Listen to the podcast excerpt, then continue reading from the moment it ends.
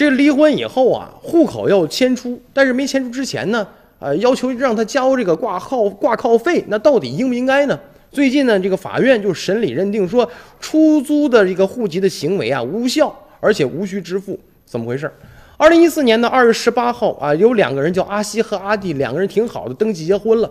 那么为了两个人以后生孩子方便，所以说呢，这个阿弟呀就把这个户口啊搬到了这个阿西父亲的户籍当中。而且在二零一七年六月二十三号的时候，阿西和阿弟协议离婚。两个人签订这个协议的离婚协议书当中呢，就附加了一个条款，说女方必须在离婚协议书生效日期三个月内将户口迁出。如果超出时限的话，女方需要向男方支付一千块钱的户口挂靠费用，直至迁出为止。